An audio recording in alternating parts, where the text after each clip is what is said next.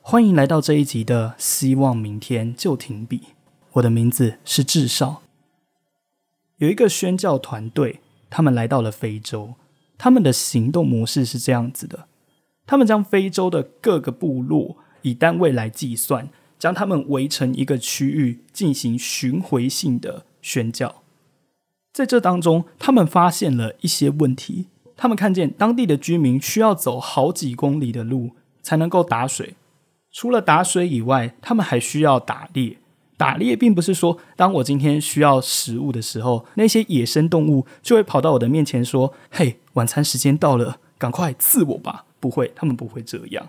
他们需要花费自己庞大的体力去狩猎，然后再把猎物扛回自己的部落。最辛苦的是，如果他们需要任何的医疗资源，他们就只能够每一次走三十几公里的路，才能够从部落走到市区去得到他们需要的东西。于是，这个宣教团队他向教会申请了一些资源，他们向教会申请到了一些车子，这些车子里面有内建冷气跟暖气。如果白天觉得天气很热，他们可以进到车子里面，然后将里面的温度调低，就可以吹到很凉爽的空调。如果到了晚上天气很冷，他们就可以开暖气平衡他们的体温。需要狩猎的时候，那一台车可以成为最佳的代步工具，大大的增加机动性以外，还可以直接把猎物载回家。如果有需要任何的资源，从此以后不需要再走那三十几公里的路。他们光是那台车就可以一次把很多很多需要的东西从市区载回去。部落的首领们经历了这一连串的体验，他们很感激的对宣教团队说：“那这样的话，请问我们需要有任何的付出吗？”宣教团队的人回答说：“这些都是白白送给你们的，就给你们用吧。”过了一年之后，这个宣教团队他们再回到非洲当地。他们却发现，当地的居民，他们依旧徒步去取水，他们依旧徒步去打猎，他们依旧每一次走那三十几公里的路，从市区来回，就为了得到他们所需的医疗资源。讲到这边，我们先告一段落。接下来，我们来讲第二个故事。在高中时期，我相信大家都有经历过。到了高三，就是不停的考试，考到自己得到了某一间大学的录取通知为止。在那段期间，有模拟考，有段考，可能还有其他大大小小的考试。学校会提供各式各样的模拟考资源，来提高学生的升学率。在这当中，有一些学生，他们除了会做学校给的题本之外，他们还自己额外花钱去坊间买试题本。老师知道这件事情，觉得很疑惑，他就问这些学生说：“你们今天做这些题本，难道不累吗？难道学校给的东西不够多吗？”为什么要这样子继续增加自己的负担呢？这些学生回答说：“因为我觉得自己花钱买题本才有投资的感觉，做到跟我同学不一样的题目，我才能够在真正的考试中超越我的同学。”讲到这里，我们来看第一个故事。我们知道那些代步工具、那些车子会带给当地居民生活水准上飞跃性的突破，这是事实。然而，就算如此，为什么那些工具最终还是没有被使用呢？也许会有些人说这是文化问题。那我们再来看第二个故事，在同样文化下，在相同文化背景、在有同样资源的情况下，为什么仍然会有人觉得我必须要花钱、有所牺牲，得到的那一些东西才会是最好的？那是因为在这些人的眼里，这样的行动产生了价值。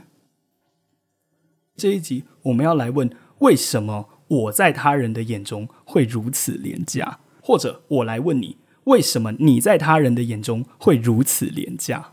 对于免费的东西，我们通常都不会有太多的顾虑。比方说，我们今天在路上捡到了五百块，我们得到了这意外之财，得到了意外的五百块，所以我可以毫无顾虑的就把这五百块给花掉。可是，如果今天是我去打工，辛辛苦苦努力了好几个小时才赚到这五百块。当我看见这五百块，回忆起这一连串过程的时候，最终我会选择把这五百块存起来。同样是五百块，他们的价值都是五百，可是以前者捡到钱的案例来讲，比较廉价，因为它不费吹灰之力，它不需要透过任何努力就可以被获得。虽然说它是一种随机性的，可是我只要伸手，甚至不需要付出任何的努力，我就可以得到它。就获得的那一件东西本身来讲，花费极少劳力得到的那一样东西，真的就比较不好吗？人们会下意识的觉得，靠自己的努力所得到的这些东西，才是真正有价值的。这就是为什么，当某一些人今日行善，他最后不但没有变得更开心，他反而变得更难过，甚至他觉得人们不但没有觉得他很高贵，反而还会觉得他就是工具人。就是因为这些高贵的善意太容易被释出了。行善这件事情是正面的，但它是需要有智慧的。举一个例子，如果我今天请朋友吃饭，然后我跟这个朋友约好，我说我请客，下一次你请回来。当这位朋友他跟我去吃饭的时候，他不会觉得这是一种善意，他会觉得这是一种约定。可是如果今天我是请一个没有钱的人，我告诉他说我请你吃饭。虽然我抛出了这句话，但对方没有相对应的能力回报我的时候，那种行善才会是真正高贵的行善。而这样的行善通常会出现在慈善机构或者是教会里面。如果今天你是一位善良的人，慈善机构、教会这样的地方很适合你，你的善意、你的慷慨应该要在那个地方被发扬光大。可是，当我们每个人在社会上生活的时候，我们会反过来的觉得，靠我们自己双手抓取的东西才是真正有价值的。这就是为什么这一些真诚的人，他们到最后会觉得自己真心换绝情。为什么自己被践踏？为什么自己明明很善良，还会落得这样的下场？是因为他们完全把这些善意都用错地方。